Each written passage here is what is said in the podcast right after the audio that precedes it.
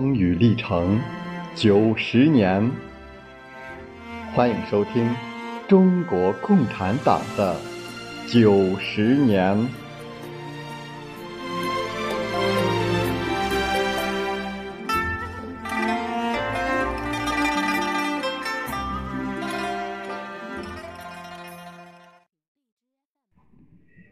各地共产党早期组织成立以后。有计划、有组织地进行了以下活动：第一是研究和宣传马克思主义。从一九二零年九月起，《新青年》成为上海共产党组织的机关刊物，公开宣传马克思主义。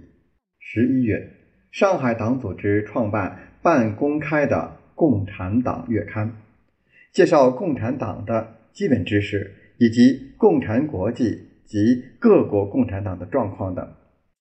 各地共产党早期组织成员还利用公开发行的报刊，如上海的《民国日报》副刊《觉悟》，湖北的《武汉星期评论》，济南的《立新半月刊》，广东的《群报》等，宣传马克思主义。上海、北京的共产党早期组织还积极进行马克思主义著作的译介工作。一九二零年八月。陈望道译的《共产党宣言》中文全译本出版。同月，恩格斯的《科学的社会主义》中译文出版。之后，还陆续出版了若干种介绍马克思主义的著作，如《马克思资本论入门》《唯物》《史论解说》等。一些共产党早期组织还利用马克思主义研究会等团体，组织进步青年学习马克思主义的基本理论。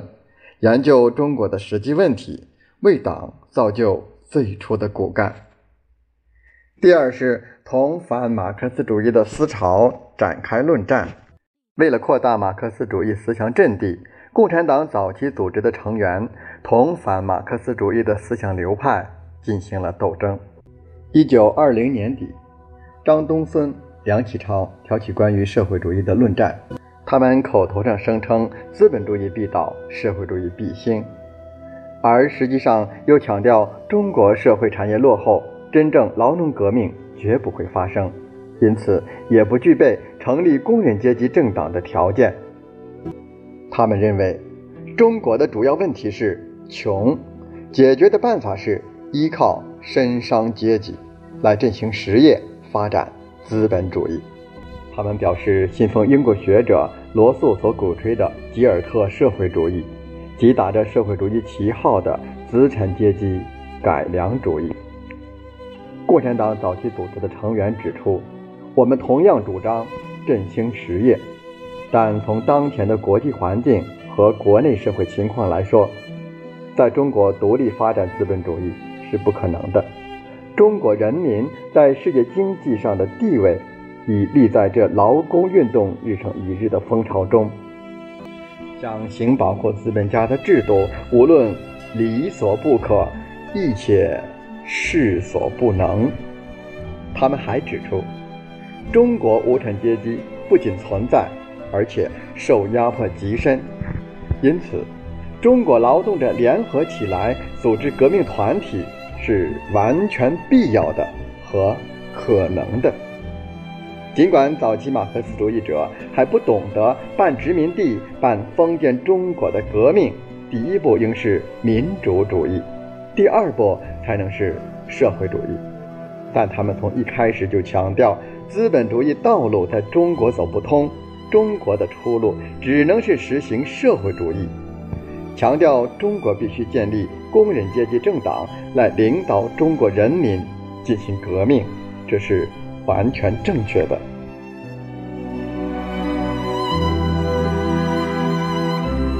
在当时流行的各派社会主义思潮当中，无政府主义曾一度占着优势。共产党早期组织的成员同黄雷双、屈生白等无政府主义者进行了论战。无政府主义者从极端个人主义出发，鼓吹个人的绝对自由，反对一切权威。一切国家，包括无产阶级专政的国家，反对任何组织纪律，主张绝对平均主义等。这种小资产阶级的社会主义，迎合了那些不满社会现状、陷于破产境地的小生产者和在政治上感到绝望的小资产阶级知识分子的情绪。马克思主义者指出，必须用革命手段夺取政权，建立无产阶级专政，才能保护劳动者的利益，最终消灭阶级和阶级差别，从而使国家消亡。主张个人绝对自由会使得工人阶级不能集中为强大的力量，从而有利于资产阶级瓦解工人运动。无政府主义者主张在社会生产力高度发达之前，要实行各尽所能、各取所需的原则，社会的经济秩序就要弄糟了。不仅如此，在同各种反马克思主义思潮的论战中，当时的中国马克思主义者已开始认识到，中国将来实现社会主义时必有自己的特性。李大钊就指出，社会主义的理想因各地各时之情况不同，务求其适合者行之，遂发生共性与特性结合的一种新制度。故中国将来发生之时，必与英、德、俄。有益。这种认识虽然还很粗略，但他对此后中国共产党领导的革命运动却有着非同小可的意义。不忘初心，牢记使命。欢迎继续收听中国共产党的九十年。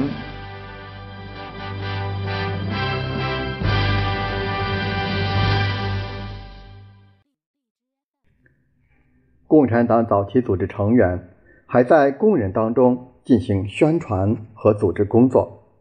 为了向工人宣传马克思主义，启发他们的阶级觉悟，各地的共产党早期组织创办了一批通俗的、专门供工人阅读的刊物，比如上海有《劳动界》，北京有《劳动音》和《工人周刊》，广州有《劳动者》，济南有。济南劳动月刊，同时还创办了各种形式的工人学校，其中最有名的有北京邓中夏等在长辛店开办的劳动补习学校，上海李启汉等在沪西开办的工人半日学校。开办学校是党对工人工作的入手方法，借此以接近群众，目的在于组织工会。经过宣传教育。觉悟了的工人有了组织起来的要求。一九二零年十一月，共产党领导的第一个工会——上海机器工会宣告成立，最初会员有三百七十余人。不久，又成立了上海印刷工会，会员有一千三百余人。一九二一年五一国际劳动节，长辛店有一千余工人参加庆祝游行，并宣布成立。工人俱乐部，武汉、长沙、广州、济南的部分产业工人和手工业工人也相继成立工会，工会还开始发动工人举行罢工。共产党早期组织成员的大多数是知识分子出身，为了能在工人中进行有效的宣传和组织工作，他们穿起工人的服装，学习工人的语言。从事工人的劳动，力求与工人打成一片。如于秀松改名换服到后生铁工厂做工，给工人讲课。当时是社会主义青年团团员的李忠，以一师范学生在江南造船厂打铁，并帮助陈独秀等组织机器工会。可以说。中国的马克思主义思想运动从一开始就是一个知识分子同工人群众相结合的运动。第四，他们还成立了共产主义青年团组织。一九二零年八月，在共产党早期组织的领导下，上海成立了社会主义青年团组织，余秀松为书记。随后，北京、广州。长沙、武昌等地也成立了团的组织，各地青年团组织团员学习马克思主义，参加实际斗争，为党造就了一批后备力量。这些组织后来因成分复杂、意见不统一，而在一段时间内停止了活动。共产党早期组织成立后所进行的这些活动，有力地促进了马克思主义的进一步传播及同工人运动的进一步结合。一批工人阶级的先进分子在这个过程当中成长起来，这样在中国建立全国统一的共产党的条件就基本具备了。